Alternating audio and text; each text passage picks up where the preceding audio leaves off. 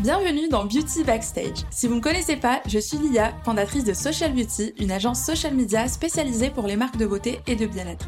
D'ailleurs, si vous avez besoin d'aide sur vos réseaux sociaux, vous pouvez prendre rendez-vous avec nous via le lien qui se trouve dans la description. En créant Social Beauty, j'ai fait de mes passions mon métier de rêve en réunissant à la fois mon intérêt pour le marketing et mon amour pour le domaine de la beauté. Grâce à ce métier, je rencontre et j'échange régulièrement avec des professionnels de l'industrie. Et les personnes que je rencontre sont toujours passionnées et passionnantes. Alors, j'ai décidé d'enregistrer certaines de nos conversations pour vous faire profiter également de ces échanges. L'objectif est de partager notre passion pour la beauté, mais aussi de vous en apprendre plus sur les coulisses de cette belle industrie. Si ce contenu vous plaît, n'oubliez pas de vous abonner et de mettre une belle note sur votre plateforme d'écoute préférée parce que ça nous aide énormément, alors merci d'avance. Et let's go, je vous laisse avec l'épisode du jour. Bonjour à tous et bienvenue dans Beauty Backstage. Depuis maintenant un an et demi, je suis membre de l'association CEW pour Cosmetic Executive Women. Et chaque année, le CEW organise un événement incontournable qui est la conférence Beauty Business. Concrètement, il y a plusieurs intervenants qui nous présentent les chiffres du marché de la beauté. Et parmi eux, il y a Aurélien qui nous parle du marché des cosmétiques en pharmacie. Et ces chiffres et ces présentations sont toujours ultra intéressantes à découvrir. Bref, tout ça pour vous dire qu'aujourd'hui, j'ai le plaisir et l'honneur de recevoir Aurélien dans Beauty Backstage pour justement parler des cosmétiques en pharmacie. Hello Aurélien et bienvenue dans Beauty Backstage. Bonjour Lilia, merci pour le petit compliment sur euh, la présentation au CW. Eh ben avec plaisir parce que comme je t'ai dit euh, l'année dernière j'avais déjà euh, découvert ta, présentation et j'ai vraiment adoré, j'avais pris plein de notes que j'ai pu comparer avec mes notes de cette année et je trouvais ça hyper intéressant. Ravi. Est-ce que tu es prêt pour l'enregistrement d'aujourd'hui? Complètement. je sais que c'est ton premier podcast, comme la plupart de mes intervenants d'ailleurs, mais, euh, mais bon, comme, tu, comme je te l'ai dit, c'est une conversation naturelle, donc, euh, donc ça va le faire. Alors, euh, première question, donc est-ce que tu peux nous parler un petit peu de ton parcours et de ce que tu fais dans la vie? Alors, du coup, Aurélien, donc ça fait un peu moins de 15 ans que je travaille dans le conseil plutôt management, stratégie, euh, études de marché, c'est assez varié tout ce que j'ai pu faire. Euh, et de manière générale dans l'industrie et le retail, donc euh, j'ai travaillé pour des industriels de la cosmétique, mais aussi du coup pour des industriels de la pharma, ce qui est intéressant du coup avec ce mix entre le médical et le cosmétique. Ah oui, bah, tu peux bien comparer ce qui se passe chez les uns et chez les autres. Exactement. Ok.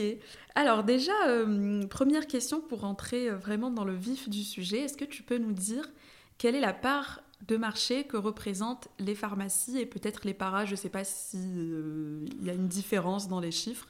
Donc dans l'industrie voilà, des cosmétiques. Globalement, le marché de la pharma et la para, on va dire que c'est à peu près le deuxième circuit de distribution des produits de beauté. Le premier étant la GMS. Mhm. et derrière, on a ensuite la partie sélective. Maintenant, d'un marché à l'autre, on va avoir une pénétration de la pharma qui est totalement différente. Par exemple, l'acné, on va avoir une bonne pénétration ou les solaires de la pharma plus que le maquillage, qui va être mmh. plus euh, l'apanage du sélectif. Et puis surtout, euh, le maquillage est assez compliqué en pharmacie. Les pharmaciens se font beaucoup voler. Euh, le maquillage, ne sont pas outillés comme les grandes surfaces ou le sélectif. Donc, ils ont moins développé cette partie-là. Et puis, on a certains produits comme par exemple les cicatrisants ou des produits très orienté un peu plus pathologie, on va dire, mhm. eczéma, euh, dermatite atopique, qui pour le coup euh, seront euh, un peu plus présents en pharmacie qu'en GMS ou en, sélectif. Mais tout ça a tendance à aussi beaucoup se mélanger. C'est-à-dire qu'on retrouve Clarins en pharmacie et la Roche-Posay, mhm. Unux en sélectif maintenant. Donc, Oui. Mais c'est fou quand même que la distribution sélective, donc tout ce qui est Sephora, même les galeries Lafayette, etc., eh ben, ça vient après en termes de chiffres, c'est ça, hein, ça vient après les Alors ça dépend des marchés, parce que par exemple le maquillage, voilà, ils ont... Mais oui, oui, le, global, le, marché de la pharmacie est, est énormissime, en fait. On a, euh, et, tout dépend en plus de, du périmètre que l'on prend. Si on prend, euh, mm. on va dire, les cosmétiques purs, ou si on prend aussi euh, toute la partie dermatologie mm dite OTC, qui est plus ou moins en concurrence avec ces produits-là aussi. Donc mm. on a quand même un marché qui est assez gros et qui est assez dynamique. Ok, très bien. Euh, et, en termes d'évolution, tu nous as dit que ça avait tendance à se, mélanger un petit peu. Est-ce que tu peux nous, en dire plus et nous parler peut-être des évolutions en termes de chiffres? Alors, la pharmacie a toujours été en croissance de ma mémoire, depuis que je travaille dans ce milieu-là, euh, je pense pas qu'on ait connu, même pendant le Covid, une année véritablement de décroissance ou peut-être un, un, moins 0,1 parce que euh, euh, quelques difficultés. Mais non, le, la croissance du marché dermocosmétique en pharmacie a toujours été assez formidable, a beaucoup drivé la croissance de la pharmacie hors médicaments au sens large. Mhm cette année 2022 euh, et là le début de l'année 2023, euh, c'est un petit peu particulier parce que on a euh, des chiffres qui divergent en fonction des, prestataires, mais globalement, on a un marché qui reste quand même super, super dynamique en plus 4, plus 5, voire certains même affichent des plus 10. Ah oui. Mais c'est pas étonnant quand on voit bah, les résultats, par exemple, qui ont été publiés par L'Oréal là dernièrement qui affichent des ambitions et des résultats assez fou. Hein. La marque CeraVe qui double son chiffre mm. d'affaires euh, en France, euh, La Roche, voire même aussi dans le monde, je crois. Euh, la Roche Posay qui fait une croissance pareil exceptionnelle. Vichy qui continue sa transformation. Enfin, mm. c'est vraiment un monde qui est ultra dynamique. Et même si on regarde l'autre leader, alors le leader en France, mais pas le leader mondial à Vennes, mm. c'est pareil. Ils ont affiché cette année une superbe croissance. Euh, qui est euh, du même ordre de grandeur que la Roche-Posay. Donc euh, voilà, on a un marché qui est quand même vraiment attractif en pharmacie mm. et probablement qui répond aussi de plus en plus à des aspirations des consommateurs qui sont, je pense, à la frontière entre le bien-être et la santé mm. et la prévention. Il, y a, vraiment ces deux dimensions-là qui sont importantes à, à regarder et c'est ce qui fait l'attractivité de la pharmacie. Super. Euh, et, au-delà justement de ces aspirations des consommateurs, pour toi, qu'est-ce qui explique euh, euh, ces chiffres toujours positifs? Alors moi, dernièrement, de ce que j'ai pu voir sur les réseaux sociaux, après tu peux peut-être, enfin sûrement compléter ce que je vais dire, mais dernièrement sur les réseaux sociaux et surtout sur TikTok, je vois de plus en plus de, marques comme CeraVe par exemple, qui a cartonné sur TikTok, notamment grâce à, à un skin influencer qui en, qui en a parlé, euh, qui a, je crois, plus de 5 millions d'abonnés. Et, euh, et j'ai vu aussi plein d'autres influenceurs aller en pharmacie, montrer les produits qu'ils choisissent, montrer les meilleures pharmacies sur Paris, par exemple, pour acheter euh, des cosmétiques au meilleur prix, etc. Alors, ce qui est marrant, c'est que l'influence en pharmacie date d'avant même potentiellement les réseaux sociaux, parce que la French pharmacie a toujours attiré énormément. Euh, et par exemple, on a des pharmacies dans Paris qui sont très connues pour accueillir énormément de touristes asiatiques. Et on a euh, des petits business qui se sont montés à certaines époques, peut-être un petit peu moins maintenant, euh, où les, les personnes asiatiques, essentiellement des Chinois, se prennent en photo en fait devant la pharmacie et revendent les produits ah oui. directement via leur famille ou des intermédiaires en Chine. Donc ça toujours, l'influence en pharmacie a toujours été euh, présente d'une certaine manière, mais j'ai l'impression que les marques dermocosmétiques se sont euh, un peu ouvertes à ce sujet-là, parce qu'il faut penser que euh, le médecin, le professionnel de santé est un peu frileux. Dès, qu'une marque communique en dehors de sa sphère un peu confortable médicale, les médecins, quelquefois, ils peuvent pas vraiment, ils peuvent ne pas aimer en fait euh, mm. que la marque fasse de la publicité grand public, de l'influence, parce que on retire un peu du de l'exclusivité du mm. médecin. Donc euh, les, marques dermocosmétiques ont, ont, été beaucoup moins présentes sur les réseaux sociaux que les marques cosmétiques GMS ou sélectives. Et là, elles ont vu qu'au final, c'était compatible et euh, elles ont vu que ça fonctionnait. Et en effet, CeraVe est un super exemple. Euh, mais il y a plein d'autres exemples hein, euh, qui ont aussi permis aux réseaux sociaux de, booster des marques dermocosmétiques. Mais c'est assez récent, probablement pour cette raison. Super. Bah, tu as d'autres exemples à nous partager, justement? Alors, on a des marques, par exemple, je ne sais pas si tu connais Etapure. non. Qui est une marque qui a été lancée, je pense, essentiellement d'abord sur les réseaux sociaux. D'accord. Euh, et qui aujourd'hui est en pharmacie. C'est une marque qui est un peu dans la, la, dans la mouvance qu'on voit aujourd'hui des, euh, des produits avec des super ingrédients ultra concentrés, mmh. etc. Et donc Etapure, c'est un peu le même principe. Hein. c'est un produit avec globalement un seul ingrédient, ou du moins la mise en avant d'un seul ingrédient. Euh, ils se sont lancés d'abord sur les réseaux sociaux et la marque a plutôt fonctionné. Et donc là, ils sont maintenant présents en pharmacie puisque ça appartient au groupe Naos, ah qui a la marque Bioderma. Donc, euh, et Estéderme. Et, Estéderme aussi, voilà. Estéderme, d'ailleurs, pareil, qui était une marque d'institut oui. et qui se lance aussi en pharmacie. Voilà. Après, au-delà de l'influence, euh, moi, il y a une campagne euh, qui m'a toujours marqué, que j'ai toujours aimé, c'est la campagne de La Roche-Posay sur les Dalmatiens. Je ne sais pas si tu t'en rappelles. Non. Alors, il faut que tu la regardes. je vais regarder ça, je me le note. Je la trouve absolument exceptionnelle. Euh, en fait, elle met en avant des Dalmatiens, donc des chiens qui sont à poil blanc avec des taches noires dans une campagne de prévention en fait, du mélanome, du cancer de la peau, avec cette ce, côté, il faut vérifier euh, tous les recoins euh, de la peau des personnes qu'on aime pour prévenir euh, du cancer de la peau et vérifier bah, tous, les, tous les grains de beauté ou toutes les aspérités qui pourraient être suspectés d'être un, un, cancer de la peau. Et ils ont fait fort avec cette campagne sur les réseaux sociaux. Je pense pas que ça a été relayé par beaucoup d'influenceurs. Ils ont vraiment travaillé plus l'aspect YouTube, euh, Instagram sur la marque, etc. Mais c'est euh, un exemple d'une campagne assez forte à à mon avis. Super intéressant, je vais, je vais regarder ça. Puis les Dalmatiens sont très beaux. c'est sûr, c'est sûr.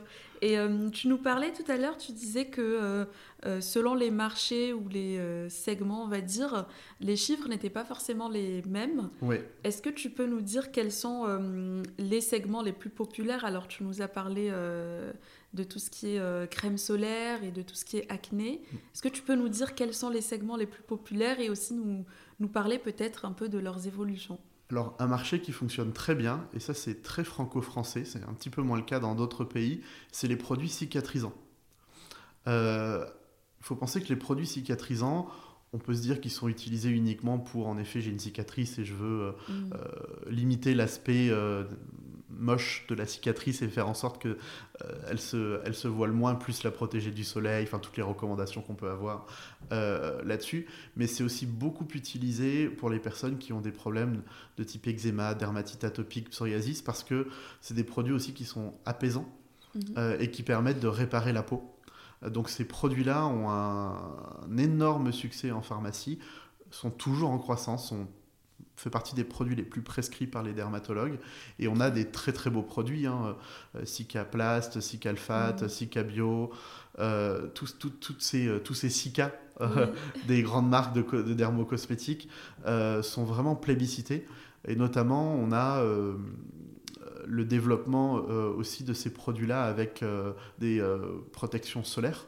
Mmh. Donc, ce qui permet d'avoir le double effet cicatrisant et protection de la peau contre le soleil. Euh, et il faut penser que euh, quelqu'un qui a eu un cancer de la peau, donc par exemple, alors on peut être un, juste un petit carcinome, c'est-à-dire qu'il n'y a pas de métastase, c'est pas grave, on enlève euh, le petit nodule mhm. et ça y est, c'est réglé, il faut juste être vigilant. Mais du coup, beaucoup d'oncologues en fait vont recommander ces produits qui sont cicatrisants, donc pour limiter l'aspect de la, cicatrice, et en plus qui va protéger cette zone qui est sensible du soleil. Donc mhm. voilà, il y a quand même un fort engouement. Euh, il faut penser que euh, en France, on est peut-être un peu plus protégé du soleil que dans d'autres pays, mm. mais le cancer euh, de la peau est une cause nationale dans énormément de pays. Mm. quand on voit que alors je suis désolé, j'ai plus les chiffres en tête, mais par exemple aux États-Unis, il y, a pas eu, il y a eu pas mal d'études sur le nombre d'Américains qui sont à risque d'avoir un cancer de la peau dans les 5-10 prochaines années ah à cause de leur exposition au soleil. On sait à quel point, voilà, euh, avec le réchauffement climatique, euh, la difficulté aussi euh, de se protéger du soleil dans certaines zones. Mm. le solaire au Brésil, en Espagne, bon, j'enfonce une porte ouverte, hein, mais c'est des, mm. des, marchés qui sont énormissimes et ces produits-là vont probablement continuer à, à, progresser. Donc le cicatrisant, c'est vraiment, je pense, le, le, le, basique que le mmh. pharmacien doit avoir. Euh, le solaire aussi, alors là, pour le coup, c'est plus Aven qui est euh, leader incontestable du solaire. Ils ont des très beaux produits. La Roche-Posay arrive un petit peu derrière avec, des, euh, avec un petit peu de challenge. Mais c'est pareil, quand je veux un produit solaire avec une bonne protection, je peux avoir tendance à plus faire confiance à mon pharmacien que au chef de rayon chez Carrefour ou Leclerc. Ce c'est pas la même approche. Et surtout, les crèmes dermocosmétiques ont compris qu'il fallait qu'elles travaillent sur les textures. Mm. Et donc, on commence à avoir des produits avec des textures qui se rapprochent du sélectif, sur des prix qui sont plus abordables, certes plus chers que la GMS, mais qui sont moins chers qu'une crème solaire euh, euh chez Shiseido ou Clarins euh, chez Sephora. C'est sûr. Et puis pour moi aussi, euh, l'enjeu maintenant de, de, la protection solaire, au-delà de l'enjeu de santé, c'est aussi un enjeu beauté, puisqu'on sait mm. que on connaît maintenant l'impact euh, qu'a le soleil sur euh, le vieillissement euh, prématuré de la peau et, maintenant les, les, influenceurs en parlent, les marques en parlent et ça booste, j'imagine, d'autant plus c'est les ventes des solaires. Oui, il y a plein d'influenceurs, j'ai vu en effet, qui, euh, qui parlent de routine et qui dans leur routine maintenant intègrent même en hiver un, oui soit un produit à base euh, avec un écran solaire dedans, ou soit euh, directement un, produit solaire. Mm. Après, il faut penser que les produits solaires ne euh, sont pas faits pour la vie quotidienne, hein. ils sont vraiment faits plus pour l'été, et c'est pour ça que les marques ont développé d'autres produits. On le voit dans l'antillage. Mm. La pharmacie a moins développé le marché de l'antillage, mais elle le commence pas mal avec des, belles références et, et, notamment des marques un peu moins médicales comme Caudalie ou Nux par exemple, mm. ou Filorga. Oui qui fonctionnent euh, très bien. Alors, euh, qui d'une année sur l'autre, en fonction des nouveautés, ont des meilleurs ou moins bons résultats. Mais globalement, c'est quand même des belles marques qui fonctionnent bien. Et on voit que la, partie protection du soleil est en effet un, sujet euh, d'importance. Mmh. Ouais. Et, et qu'en est-il aussi des autres segments, par exemple tout ce qui est hair care, donc pour les cheveux? Oui. parce que c'est vrai que maintenant on voit aussi pas mal de, de marques de, marques capillaires euh, en pharmacie Alors, il y a un point important sur le capillaire, euh, et je peux en parler en connaissance de cause. Euh, la plupart des produits cosmétiques sont dosés avec un ingrédient qui à la base est un médicament. Et en fait, la différence entre le produit cosmétique et le médicament, c'est cette notion de dosage. Et donc, historiquement, on trouve plein de produits en pharmacie à base de minoxidil, dosé à un niveau qui nécessite d'avoir une autorisation sur le marché. Et donc la pharmacie, avant même euh, l'arrivée des shampoings à base de minoxidil ou autres euh, molécules, proposait déjà ce type de produit-là. Moins connu euh, du grand public parce que du coup souvent prescrit directement par des dermatologues ou des médecins mmh. esthétiques. Et des marques comme Vichy par exemple, ou même Ducré qui pour le coup proposait le médicament et, et le cosmétique, euh, se sont développés sur un aspect plus cosmétique. Euh, ça a commencé, euh, je pense, plus par les produits professionnels, la pharmacie, et, et, ces produits peuvent avoir quand même des effets secondaires. Donc mhm. c'est quand même la pharmacie qui devient un petit peu plus le référent sur ces produits-là parce qu'il y a quand même bah, derrière un médicament, un principe mhm. actif, même s'il est beaucoup moins dosé, ça peut avoir des effets secondaires. Mhm assez fort. On peut avoir des pertes de cheveux euh, au début de la prise du traitement. Mm. Après, normalement, ça revient, mais ça peut être impressionnant. Euh, si la dose est importante, on peut avoir d'autres effets secondaires physiques. Euh, qui sont pas notés forcément dans les cosmétiques parce que encore une fois mm. point de dosage mais qui sont notés dans la partie médicaments donc oui sur la partie cheveux il y a quand même en pharmacie pas mal de, de, choses qui se sont développées maintenant je pense que ça reste un marché d'experts mhm. et que les premiers produits qui vont être utilisés restent quand même des produits de GMS avec euh, les produits historiques qu'on connaît, euh, qui sont dans tous les rayons euh, des grandes surfaces. la pharmacie va être plus un, un, circuit où on va avoir des gens qui sont déjà bien renseignés sur le sujet ou qui ont justement des recommandations de la part de dermatologues, de médecins esthétiques, qui vont mhm. leur dire en fait de aller en pharmacie prendre telle marque ou telle autre marque. Ok, et, euh, et par rapport au... Est-ce que tu peux nous dire en fait euh, s'il y a des règles Alors j'ai pas du tout la, réponse à cette question, mais je me suis demandé euh, en préparant cet épisode s'il y avait des règles ou des conditions d'entrée pour les marques de cosmétiques en pharmacie. Parce que tu nous as parlé de dosage, etc., mais de manière générale. Alors, il n'y a pas de recette miracle, je pense, comme tout business. C'est très difficile de dire euh, si tu fais ça, ça et ça, ça va forcément marcher. Par contre, euh, je pense qu'il faut bien comprendre le marché de la pharmacie, qui est divisé en plusieurs segments. En fait, on va avoir le segment des marques très médicales, comme Aven, La Roche-Posay, Bioderma, qui font de la visite médicale auprès des dermatologues, des médecins généralistes, mmh. et qui ont euh, une démarche RD forte, c'est-à-dire qu'ils vont faire des, euh, essais cliniques, des études observationnelles, mmh. euh, donc tous ces codes que l'on retrouve un petit peu plus dans le médicament ou dans le médical.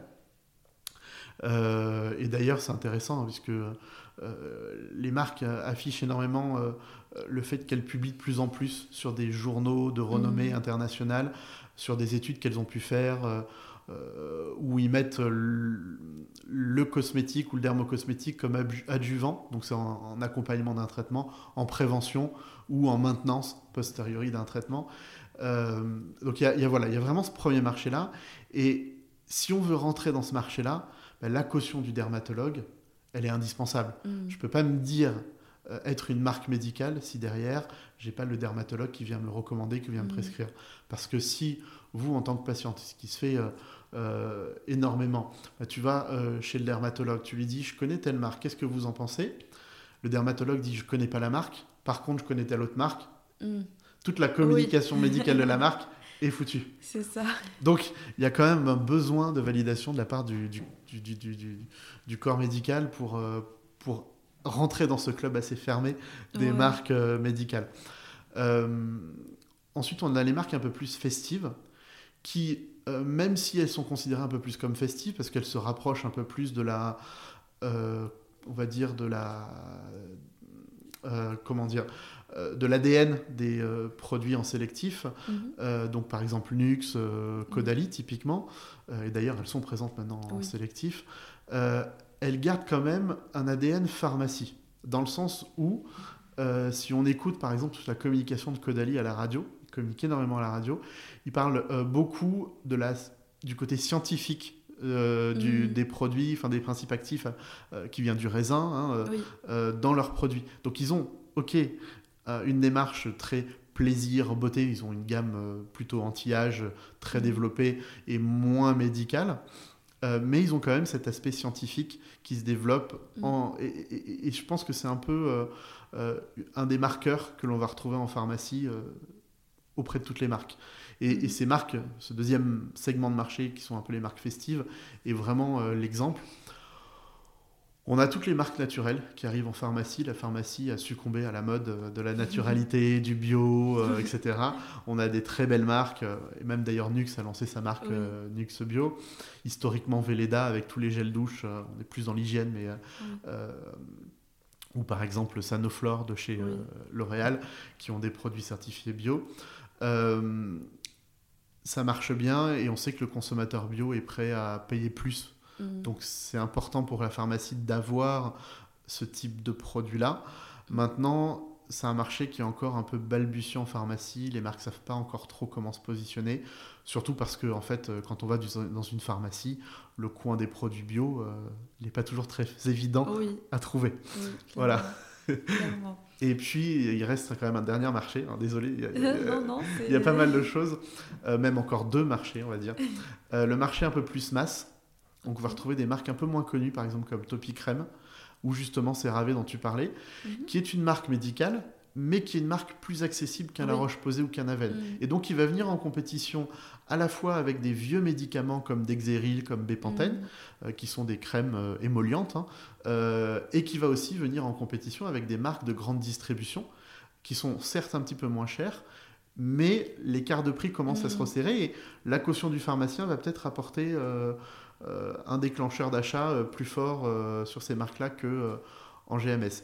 Et mm. enfin, il y a bien sûr, mais c'est plus les, très grosses pharmacies qui développent ça, toute la partie un peu plus premium, luxe qu'on retrouve en pharmacie.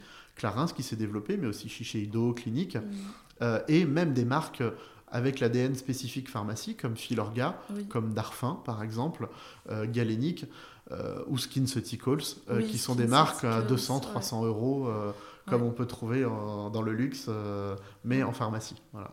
C'est assez, assez, riche et, et dans tous les cas, il y a quand même cette, euh, ce fil directeur de, du côté scientifique mm. euh, de la marque. Le pharmacien a besoin d'apporter une valeur, mm. tu vois. Il doit pouvoir apporter un conseil et son conseil, il, vient dans quoi? Il vient dans le principe actif, mm. l'ingrédient, l'effet du produit. Euh, et donc c'est ça qui va aussi conseiller. Mm. La tolérance, c'est quand même un point, euh, j'oubliais quand même fondamental en pharmacie, c'est quand j'ai des problèmes de peau, je vais faire confiance à mon pharmacien parce qu'il va me dire euh, c'est hypoallergénique, etc. Et, on va aller chercher ce côté sécuritaire en pharmacie aussi. Mm. Et moi, ce que j'ai vu aussi, c'est qu'il y a beaucoup de marques, bah, comme Caudalie typiquement, qui va mener des études cliniques, qui va tester voilà, plus en profondeur les résultats euh, qu'ont ces produits comme le fameux sérum anti-tache, je ne sais plus comment il s'appelle, mais... Oui, qui est un très beau produit de Caudalie. Et donc, ils vont mettre en avant, un peu comme les marques dermocosmétiques, ces chiffres-là. C'est exactement, je dis, vraiment le, le, trait commun de beaucoup... Alors, on le voit aussi maintenant dans le sélectif, mais c'est vraiment le trait commun de beaucoup de marques mm. en pharmacie, de quasi toutes les marques. C'est ce côté démontrer la valeur du produit. Mm-hmm. Euh, je discutais avec des pharmaciens qui étaient euh, un, peu provocateurs vis-à-vis d'industriels et qui disaient, euh, grosso modo, moi en tant que pharmacien, ce que je veux dans ma pharmacie, c'est un produit qui est complètement sur différenciant. Je veux pas vendre les mêmes produits qu'il y a mm. chez Sephora, Carrefour ou Leclerc. C'est pas mon métier. Il euh, y a toujours cette, euh, ce, côté supérieur médical du, professionnel de santé, mais, euh, mais c'est un, un, vrai sujet. Et donc, arriver avec un produit de qualité qui, soit, qui, qui garantisse la tolérance, qui garantisse un aspect scientifique, ça va être vraiment un élément clé. Et d'autant plus quand on voit ce qui se passe sur les réseaux sociaux avec des influenceurs qui promettent monts et merveilles de produits efficaces, etc. Le consommateur a quand même besoin d'être accompagné de conseils. Mm. On a Yuka aujourd'hui sur est-ce que le produit euh, et d'autres hein, applications, mm. est-ce que le produit est safe, pas, euh, est-ce qu'il euh, il y a des perturbateurs endocriniens, etc. Mais on n'a pas d'application ou de personne qui va conseiller sur mm. est-ce qu'il y a un risque allergique, est-ce que moi avec ma dermatite atopique ou mon eczéma je peux prendre tel produit, ou est-ce que moi qui ai des problèmes, j'ai eu un cancer, est-ce que je peux mettre tel type de produit, etc. Euh, par exemple, une marque euh, très peu connue, peut-être que tu la connais, c'est Leclerc, c'est du maquillage en pharmacie. C'est peut-être l'une des seules marques euh, de vrai maquillage en pharmacie. Et en fait, elle est connue pour ses poudres d'excellente qualité, donc des poudres libres. Mhm. Alors, je suis pas un expert du maquillage, hein. mais elle est connue pour ses poudres, pour ses poudres libres qui sont justement hypoallergéniques. Et quelqu'un qui a des problèmes de peau suite à une chimiothérapie, à une radiothérapie, à euh, même euh, un traitement esthétique, va pouvoir utiliser ces produits parce qu'il euh, y a une certaine tolérance qui est garantie par rapport à d'autres produits de maquillage où il y a peut-être un travail plus fort sur la mmh. couleur, donc avec des produits qui peuvent générer des irritations plus fortes, versus des marques qui travaillent un peu moins la couleur, mais qui vont travailler un peu plus la tolérance. Ok, ok, ok, très intéressant. Euh, et, est-ce que tu peux nous parler aussi, alors parce qu'on a beaucoup parlé de marques dermocosmétiques, on a parlé de prescriptions de, de, de la part des dermatos, etc. Est-ce que tu peux nous parler un petit peu de, de la différence entre euh, bah déjà euh, une notion qu'on n'a pas encore abordée, mais c'est, qui est celle des, du dispositif médical, mais aussi de tout ce qui est dermocosmétique, cosméceutique et cosmétique conventionnelle ou classique? Alors, le mot dermocosmétique a été inventé. Il, donne, il y a une définition qui est donnée par les industriels, mais ça reste un concept, euh, on va dire marketing, c'est-à-dire que euh, les produits dermocosmétiques, en fait, sont des produits légalement sont des produits cosmétiques qui répondent à toutes les contraintes cosmétiques qu'il mhm. peut y avoir et donc qui n'ont pas un statut particulier. Par contre, en effet, euh, la pharmacie euh, va proposer d'autres produits avec d'autres statuts. Euh, premier ce, auquel on pense, ce sont les médicaments. Et là, en effet, on va avoir des vieux produits comme Dexeril, Bépantène, qui sont des médicaments qui sont encore largement utilisés pour leurs aspects euh, émollients. Mhm. et qui sont d'ailleurs prescrits et pour certains même encore remboursés par l'assurance maladie. Et ça, c'est un statut qui est très réglementé. On doit faire des essais cliniques, on doit avoir des autorisations. Voilà. Ensuite, il y a le milieu du dispositif médical. Le milieu du dispositif médical euh, est un peu particulier puisque aujourd'hui il est en pleine mutation. Euh, L'Europe s'est un peu euh, penchée sur tout ce globi-boulga que sont les dispositifs médicaux. Parce qu'en fait, quand on parle de dispositif médical, on peut te parler d'un stent, donc il y a mm. un, truc qu'on implante dans le cœur, comme on peut te parler d'une crème, cosmétique. Ça n'a rien à voir. Voilà, ou d'un appareil de dialyse, c'est vraiment pas du tout la même chose.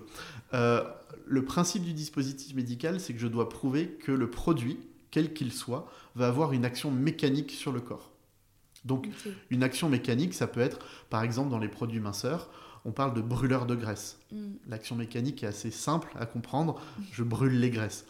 Euh, sur euh, la cosmétique, elle est un petit peu plus compliquée puisque aussi beaucoup de marques euh, euh, ne veulent pas s'associer à cet aspect mécanique euh, mm. un peu artificiel, donc elles sont pas toujours très enclins à, avoir ce statut de dispositif médical.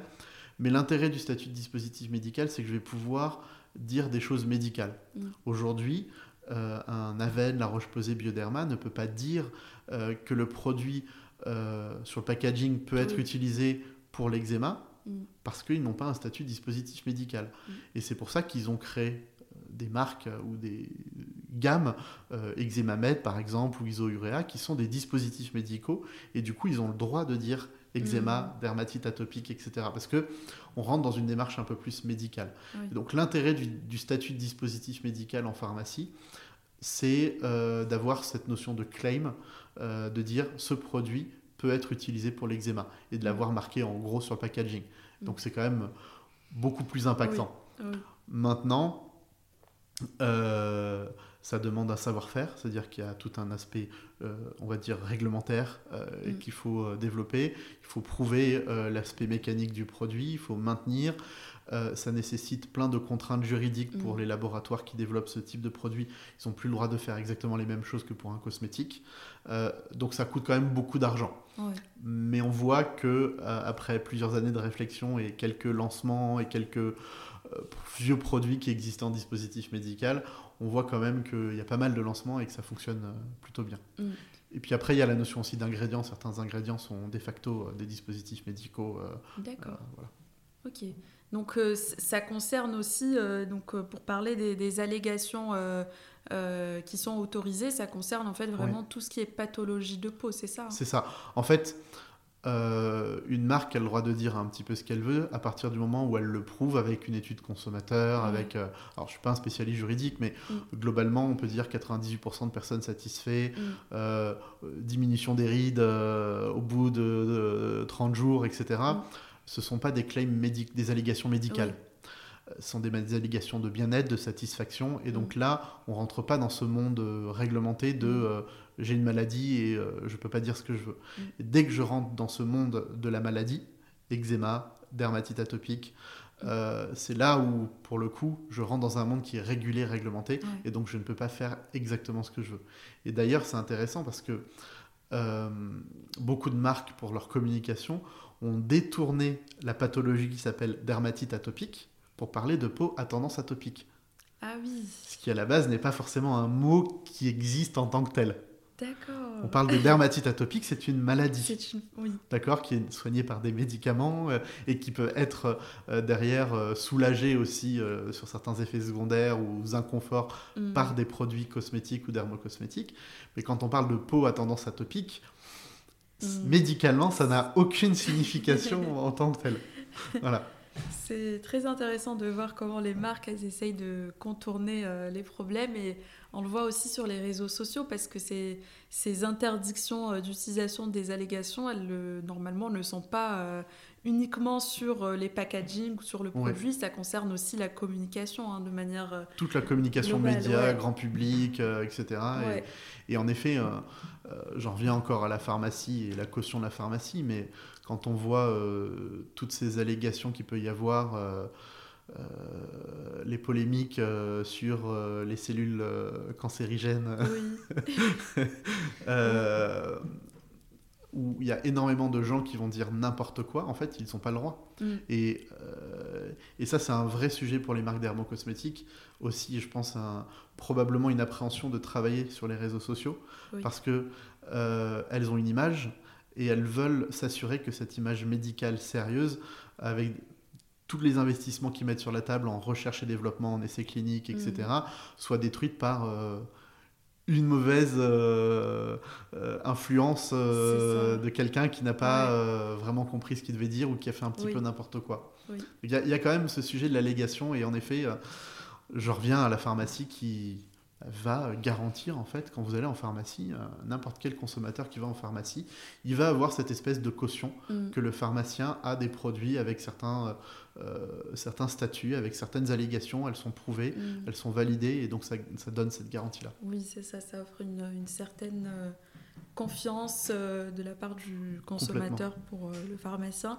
Et pour rebondir juste à ce que tu disais par rapport au fait qu'il fallait faire attention sur sur, dans la communication, nous, chez Social Beauty, pareil, on fait très attention parce qu'on a des marques qui ont des produits qui aident, par exemple, à calmer les inflammations, donc tout ce qui est acné, tout ce qui est rosacée aussi. Mhm. Mais typiquement, on ne peut pas dire directement sur les posts, sur les réseaux sociaux que tel produit traite la rosacée. Exactement, c'est exactement ça. Parce que la rosacée est une pathologie. C'est ça, on fait très attention et donc on leur dit, euh, bon, surtout euh, par message privé, que ça peut aider, mais qu'il faut surtout déjà aller voir euh, son médecin ou son dermatologue Exactement. et avoir un vrai traitement. Tu as, entièrement raison et c'est une, frontière qui est très mince entre dire que le produit va soigner ou est, est, utilisable pour les personnes qui ont telle mm. pathologie, versus le produit va permettre de soulager certains symptômes mm. de la rosacée. Euh, quelqu'un qui a de l'eczéma, euh, de facto, prendre un produit hydratant va soulager les crises d'eczéma, les démangeaisons, etc. Mm. Donc en fait, c'est pour ça qu'on va dire utiliser le, le produit cosmétique dans le cadre de l'eczéma. Mais on va, on va pas dire que c'est un produit pour l'eczéma. C'est toute la une petite nuance qui fait toute la différence. exactement, et ça c'est très très très important à s'assurer de toujours bien être entouré de, de, de, de, juristes qui sont capables de valider euh, justement euh, mm. qu'est-ce que je peux dire, qu'est-ce que je peux pas dire. Euh, surtout que il y a une réglementation européenne aujourd'hui sur les allégations qui n'est pas encore appliqué en France à ma connaissance et qui risquerait de bouleverser un petit peu tout ce marché des allégations et donc les marques qui sont pas très strictes qui sont euh, voilà qui laissent, se laissent un peu aller à dire des choses qu'elles ne devraient pas dire risquent d'avoir quelques ennuis si cette ah législation est appliquée voilà. Ok, on va voir hein, comment ça va évoluer. J'en profite aussi pour, pour vous dire à tous ceux qui, pour dire à tous ceux qui nous écoutent que justement, euh, j'ai enregistré un épisode avec euh, Marie euh, Delinger qui, euh, qui est une experte en réglementation cosmétique.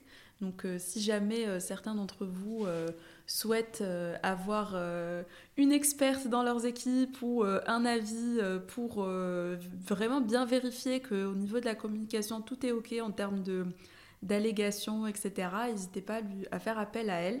Euh, et surtout à écouter aussi l'épisode de Beauty Backstage euh, avec Marie sur la réglementation cosmétique en Europe, en France ou en Europe. Euh, ok Aurélien, donc là on a pas mal parlé de tout ce qui est dermocosmétique, dispositifs médicaux aussi. Est-ce que tu, tu, as aussi peut-être connaissance de la notion de, enfin la différence entre cosmétique aussi et dermocosmétique? Parce que ça c'est vrai que c'est un peu un peu plus compliqué. oui, alors non, je n'ai pas cette, euh, cette différence-là. Euh, dans mon imaginaire, je dirais que l'aspect cosmétique va avoir peut-être un aspect un peu, un peu plus pharmaceutique et un peu plus médical ou efficace, mais après, euh, c'est mon, non, mon imaginaire à moi avec ce nom. Je ne sais pas exactement quelle différence on fait entre la cosmétique et cosmétique. Ok. Bon, bah, je ne je, sais pas exactement non plus. Enfin, pour moi, pareil, c'est, c'est une question de, de, distribution déjà et de, de validation par les dermatos, comme on hmm. disait tout à l'heure. Donc, euh, bah, par ça, j'ai pas plus d'infos, mais je me suis dit, bon, peut-être que tu avais l'info. Mais... Non, après, encore une fois, c'est, c'est, des, probablement des, des, des, notions marketing pour hmm. faire référence à un marché ou hmm. donner euh, une image à un marché. La dermo-cosmétique, a donné cet aspect dermatologie avec dermo euh, à la notion de cosmétique et euh, il y a une définition claire de qu'est-ce qu'une marque dermocosmétique, mais c'est une définition marketing. Euh, on a par exemple Philorga qui a inventé le terme de médi esthétique. Oui. Par exemple. c'est très intéressant ça aussi. voilà, c'est derrière la capacité de, de créer un marché ou de créer une tendance, c'est quand même mhm un élément qui permet à un industriel de s'assurer euh, un peu l'exclusivité pendant quelques années de, sa marque et, euh, mm. et, de la communication autour de sa marque. Ouais. Et, euh, et, sinon, est-ce que tu peux nous parler aussi, bon, on a parlé, on a, on a parlé de beaucoup de marques, est-ce que tu as en tête le top 3 ou top 5, ou peut-être top 10, enfin, c'est peut-être un peu trop, des marques de cosmétiques les plus vendues en pharma? Oui, alors c'est simple parce que le, le, ce top-là ne bouge pas beaucoup. en fait, les trois premières marques sont les, trois, marques médicales, donc en fait Aven, La Roche-Posay et Bioderma, et qui sont incontestablement les trois leaders depuis pas mal de temps. La Roche-Posay grignote sur certaines années un petit peu des parts de marché d'Aven, mais Aven reste quand même mm. devant. Euh, ensuite, on a euh, Nux et Caudalie, euh, qui sont, pareil, toujours quatrième et cinquième depuis très très longtemps. Et à partir de là, c'est là où on commence à avoir potentiellement un peu plus de variabilité dans les, dans les classements, parce qu'on a des marques qui sont très dynamiques, par exemple SVR, mm. qui connaît une dynamique très forte, la Rosée, ah euh, qui est rentré dans le top 20 euh, des marques dermocosmétiques cette année, euh, qui, ouais, voilà, qui ont un marketing et un positionnement qui est absolument génial. On, va retrouver des marques, par exemple, comme Topicrème ou Eucérine, qui sont pareil des marques. Alors, Eucérine, dermocosmétique, en concurrence avec Aven et La Roche-Posay. Mm Topicrème, un peu plus en concurrence avec un CeraVe, par exemple, qui sont aussi dans les plus grosses marques euh, mm. en pharmacie. Euh, mais c'est vrai que euh, on a plus de variabilité puisque toutes ces marques-là font des chiffres qui sont très proches les uns des autres et il suffit qu'il y ait une marque qui connaisse une très bonne année et l'autre une mauvaise et ça change totalement le classement. Alors que sur les cinq premières marques, vu leur chiffre d'affaires globalement, elles sont pour l'instant assez protégées de ces fluctuations. Euh, et, si je dis pas de bêtises, Aurélien, lors de la conférence euh, donc, euh, du CEW la dernière fois, tu avais parlé, il me semble brièvement aussi de L'Oréal, qui souhaitait développer aussi son segment, enfin sa division qui autrement était appelée cosmétique active et qui maintenant, je sais plus. L'Oréal Dermatological Beauty. Voilà. Est-ce que tu peux nous en dire plus? Alors, en fait, c'est toujours les marques La Roche-Posay, Vichy, CeraVe, mais je trouve assez formidable le euh, ce, changement qui se fait. Mm. Alors j'aimais bien le nom cosmétique active, je trouvais ça plutôt sympa, euh, c'était bien trouvé. Euh, mais tout ce que je te disais depuis le début de mm. notre entretien sur la caution médicale, la caution dermatologique, là L'Oréal, en donnant ce nom, rentre en plein dedans mm. La beauté dermatologique. Enfin, c'est vraiment un signal ultra fort sur le marché de dire aujourd'hui, on fait pas que de la cosmétique, on fait de la cosmétique dermatologique. Mm. Et c'est quand même un, point euh, super, euh, super important dans, le, dans, la, dans la démarche marketing et dans l'affirmation de la société à son engagement euh, mm. autour de la dermatologie, des problèmes de, des patients qui ont des problèmes de peau, etc. Voilà. Ok, très bien. Et, euh, et sinon, est-ce que tu peux nous parler un petit peu des différences ah, Après, tu en, as pas mal parlé déjà, mais peut-être que tu as encore plus d'infos à nous donner par rapport aux différences entre la vente euh, en distribution euh, sélective, oui. parfumerie, versus en pharmacie? alors, on peut y faire des parallèles. C'est-à-dire que dans le sélectif, on va quand même avoir un conseil qui est plutôt de bonne qualité. Mm. Hein, on a souvent des, personnes qui sont là par les marques ou par euh, euh, directement les, euh, les, enseignes de sélectif pour conseiller et accompagner les consommateurs. Donc il y y a ce parallèle avec la pharmacie où il y a le pharmacien et toute l'équipe officinale, et même d'ailleurs, mm. dans les grosses pharmacies, on a souvent ce qu'on appelle des dermoconseillères, qui sont des personnes dédiées à cet univers cosmétique. Donc on a ce premier parallèle, je trouve, euh, avant de parler des différences, qui est intéressant. Et c'est d'ailleurs pour ça qu'au final, une marque comme euh, Nux, Caudalie, La Roche-Posay peut s'exporter vers le sélectif et à l'inverse mm. qu'une marque comme Clarin, Shiseido, Clinique peuvent aussi s'exporter dans la pharmacie mm. parce qu'elles retrouvent cet univers du conseil et de l'accompagnement. Euh, après, à mon sens, la, la, différence qu'il va y avoir entre ces deux circuits, c'est justement, le pharmacien va apporter un conseil plus médical. Euh, quand je vais demander au conseil au pharmacien, je ne vais pas lui demander euh, je cherche un produit anti-âge qui va réduire mes rides ou qui va euh, permettre d'avoir une peau plus lumineuse ou non. Je vais voir le pharmacien plutôt pour dire voilà, je fais des allergies, je voudrais un produit anti-âge, qu'est-ce que je peux mettre comme produit Mhm. anti-âge qui va m'éviter les allergies?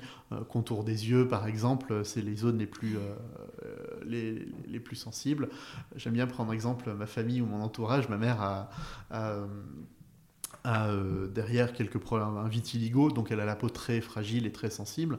Bah, Du coup, elle peut pas mettre n'importe quel produit Mhm. sur sa peau. Et donc, qu'est-ce qu'elle va faire? Elle va demander conseil à son dermatologue et son pharmacien qui va lui dire telle crème euh, permet d'éviter tous les risques d'allergie, de tolérance, etc. On va moins trouver ce point-là, je trouve, dans, euh, dans le sélectif. Après, il y a, en- il y a l'aspect euh, efficacité. Et Mhm. pareil, je, je peux faire le parallèle entre la pharmacie et le sélectif, où il y a cette recherche d'efficacité et de preuve de l'efficacité. Côté sélectif, on va être plus sur la communication, peut-être autour de l'ingrédient Mhm. et autour de- du bien-être consommateur, etc. Côté pharmacie, euh, mais le grand public le voit peut-être un petit peu moins, on va être plutôt sur des essais cliniques ou sur des études observationnelles, sur des Mhm. posters en congrès, avec des études assez sérieuses et de plus en plus euh, euh, faites dans les règles de l'art, qui va démontrer aux dermatologues et aux pharmaciens que tel produit est plus efficace ou permet de maintenir euh, la peau dans telles conditions, etc. Un, un exemple que je trouve, euh, c'est une marque qui a euh, pas mal d'années a fait un essai avec un, un laboratoire pharmaceutique en oncologie et de dire dans quelle mesure l'application de la crème, donc c'est une crème, hein, c'est pas un médicament, c'est vraiment euh, voilà, Mhm. euh, permettait de limiter le report de séances de radiothérapie. Parce Ah que quand je fais de la radiothérapie, je peux avoir une dégradation de la qualité de la peau. Et si ma peau est trop brûlée ou trop en mauvais état, derrière, la séance de radiothérapie doit se décaler. ouais. Et dans quelle mesure, en prévenant euh, les, toutes les brûlures, tous les problèmes de sécheresse de la Mhm. peau, etc., euh, liés à la radiothérapie, en mettant, donc en m'hydratant, hein, voilà, euh, je vais pouvoir maintenir mes séances de radiothérapie dans le bon planning. C'est quand même assez fort, c'est-à-dire que je m'associe à de l'oncologie, qui est quand même en termes de pathologie, Oui. va faire beaucoup plus fort. Ça. et derrière, je vais démontrer que mon produit sert à quelque chose. Ok, très intéressant. C'était, c'est quelle marque? Alors, j'ai plus, euh, je, je te dirais une bêtise, donc. euh, Ok, pas de souci. Ok, alors euh, Aurélien, parmi les personnes qui, qui nous écoutent, il y a pas mal de marques et euh, certainement pas mal de marques aussi qui souhaitent euh, être distribuées en pharmacie. Est-ce que tu Ouais. as des conseils à leur communiquer pour, euh, pour euh, leur distribution ou pour faciliter euh, leur entrée euh, en pharmacie Alors, je dirais il y a deux approches en pharmacie. On peut commencer par euh, ces fameuses méga pharmacies euh, qui sont des mastodontes et qui euh, vendent énormément de produits cosmétiques, dermocosmétiques, etc. et qui font la part belle et qui ont des linéaires qui permettent de mettre en avant ces produits-là et, et aussi le trafic qui fait que la marque aura de la visibilité. Mhm. Ça va leur coûter très cher, hein, soyons clairs. Oui. Voilà. Euh, Il y a beaucoup de marques hein, qui ont réussi. Par exemple, Patika s'est lancé euh, exclusivement dans les méga pharmacies et aujourd'hui Mhm. a réussi à petit à petit s'exporter euh, dans les plus petites pharmacies, Filorga. Euh, après, des marques par exemple comme La Rosée euh, ont commencé probablement dans des grosses pharmacies, mais pas que. Et on voit que leur distribution euh, euh, se développe énormément et ils vont dans euh, beaucoup de pharmacies euh, et tout type de pharmacie parce que potentiellement euh, aller dans une pharmacie qui n'a pas euh, tous les produits cosmétiques euh, mais que j'arrive moi en tant que marque et je fais un effort avec le pharmacien donc on va prendre une pharmacie moyenne, une petite pharmacie j'aurais peut-être un peu moins de trafic mais peut-être que je pourrais me démarquer un petit peu plus et me différencier donc les deux stratégies sont assez valables sachant qu'à la fin de toute façon vous pensez qu'il y a 20 000 pharmacies en France Mhm. qu'on ne peut pas couvrir à moins d'être un L'Oréal et encore Ouais. il ne couvre pas les 20 000 pharmacies françaises. Euh, je ne peux pas couvrir toutes les pharmacies. Donc il faut que je fasse un choix. Euh, et donc ce choix, c'est est-ce que je vais vers des très très grosses pharmacies? Euh, Et là, je vais avoir beaucoup de trafic et en effet, je vais payer énormément cette visibilité, mais ça va me faire connaître. Ou est-ce que je me développe dans des pharmacies un petit peu plus petites, euh, dans lesquelles j'aurai peut-être un peu plus de place et qui me permettra... derrière d'être un petit peu plus visible? Ça, je pense que c'est la première question que les marques doivent se poser, c'est la distribution et voilà. La, la- la deuxième question peut-être à se poser quand on veut rentrer en pharmacie, c'est euh, euh, où je veux me situer dans les segments dont je parlais Mhm. tout à l'heure, hein, Oui. médical, euh, festif, premium, etc. Parce que derrière, le ticket d'entrée en pharmacie est complètement différent. Mm. Euh, si je rentre sur une marque médicale, la caution aujourd'hui de la Roche-Posay, je veux venir en concurrence de la Roche-Posay. C'est compliqué. Voilà, mais c'est possible. Hein. Des marques ont réussi. Un hein. SVR, euh, ils arrivent à aujourd'hui se développer. C'est Ravé, une marque qui n'existait pas euh, en pharmacie il y a 4 ans. Oui, c'est vrai. Alors après, c'est L'Oréal derrière. C'est L'Oréal quand même, oui. mais peu importe que ce soit L'Oréal ou pas, cette marque n'existait pas. Et L'Oréal a exactement les mêmes contraintes de rentabilité que peut-être un peu moins fortes parce qu'ils ont de l'argent derrière, mais euh, ils ont des contraintes de rentabilité aussi. Mm. Donc c'est possible, mais derrière, il faut savoir qu'il y a tous les moyens à mettre en œuvre pour euh, répondre aux, on va dire, aux, critères clés, ou du moins aux caractéristiques clés de cette, euh, de cette marque. Donc le deuxième point, c'est vraiment sur quel segment je me situe. Et peut-être le troisième, si je veux être en pharmacie, bah, le pharmacien a encore beaucoup dans le relationnel. Mhm. Et donc être proche des pharmacies et apporter de la valeur aux pharmaciens, quelle qu'elle soit, hein, médicale, festive, mhm. peu importe le positionnement de la marque, mais d'être capable d'apporter de la valeur aux pharmaciens va être un, un élément, à, mon avis, aussi euh, assez clé. Mhm. Et puis, il faut, enfin, j'imagine qu'il faut aussi entretenir une belle relation avec le pharmacien. Euh, le pharmacien, si on fait un one shot où on vend ses produits et que derrière euh, la marque fonctionne pas, il, il, viendra, il voudra plus retravailler avec toi. Et ça c'est très vite. Il y a des boucles WhatsApp euh, entre tous les pharmaciens, ah les, les, influenceurs des pharmaciens, même s'ils sont pas sur TikTok ou, ou, Instagram, ils se connaissent et il y en a qui sont plus influenceurs que d'autres s'il y en a un qui a eu une mauvaise expérience avec une marque, je peux te dire que ça va se savoir euh, assez rapidement. Donc le relationnel avec les pharmaciens est, très important et euh, ils sont dans un métier de relationnel. Mm. Ils sont euh, là pour leurs patients. Mm. Leur, métier premier, c'est d'être professionnel de santé à proximité des patients. Et donc forcément, quand ils traitent avec les industriels, bah, ils ont aussi ce côté peut-être quelquefois un peu moins business et plus relationnel. Ok, très bien. Bah, Écoute Aurélien, euh, tu as déjà répondu à quasiment, enfin, je pense, toutes les questions euh, que je m'étais notées. Euh, il reste juste, du coup, deux dernières questions que j'aime poser à mes invités pour conclure ces épisodes. Oui. la première, c'est est-ce que tu peux nous définir, alors c'est pas une question facile, je sais, mais est-ce que tu peux nous dire ta définition de la beauté? Ouh là là Pour moi, je pense que c'est essentiellement cette notion de bien-être. C'est être bien. Donc euh, un, produit de beauté, peu importe euh, euh, son efficacité, je dirais, s'il permet à la personne de se sentir bien parce que ça apaise une démangeaison, parce que ça camoufle un mmh. bouton, parce que ça enlève de l'acné, etc. Je pense que cette notion de beauté, pour moi, elle est là. C'est est-ce que je me sens bien en fait dans ma peau? Mmh. Euh, et, le bien-être de la peau, voilà, c'est le confort, c'est euh, le côté agréable. Et, euh, sinon, ce marché n'existerait pas, je pense. Oui. Ok, très bien, merci. Et, et, du coup, dernière question. Donc, comme tu as pu voir dans Beauty Backstage, on aborde plusieurs thématiques. quelle est selon toi la thématique ou le sujet qui peut être intéressant d'aborder dans Beauty Backstage?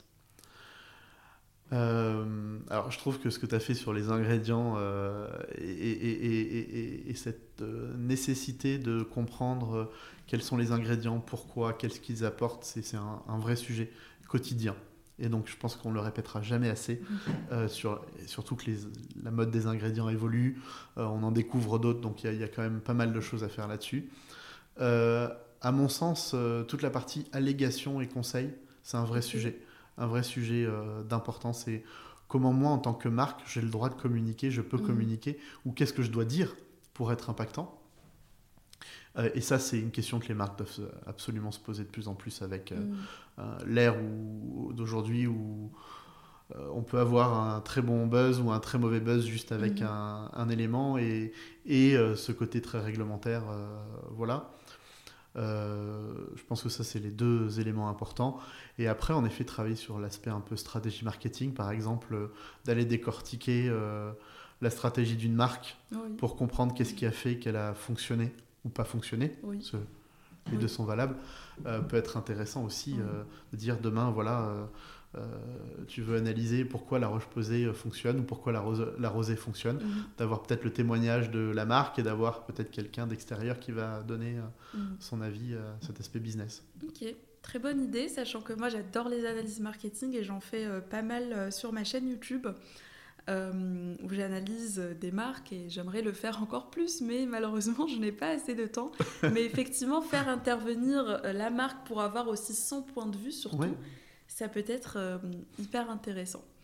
merci beaucoup Aurélien pour ton temps et pour toutes ces informations très intéressantes et très pertinentes que tu nous as communiquées. Donc euh, merci beaucoup et, à très vite. Est-ce que déjà, alors attends j'ai oublié, mais est-ce que peut-être tu as un dernier, une dernière chose à ajouter euh, avant de conclure?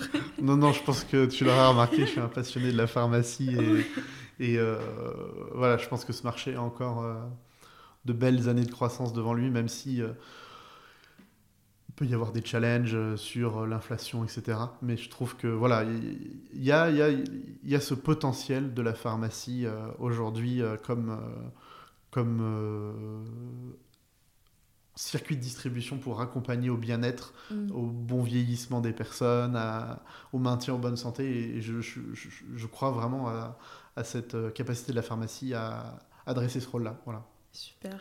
Eh ben, j'ai failli euh, conclure euh, beaucoup trop vite et tu as failli ne pas nous dire tout ça. En tout cas, bah, merci beaucoup encore une fois du coup pour, euh, pour toutes ces infos. Merci pour ton accueil Lilia. Merci, à très vite et merci à tous pour votre écoute. Ciao ciao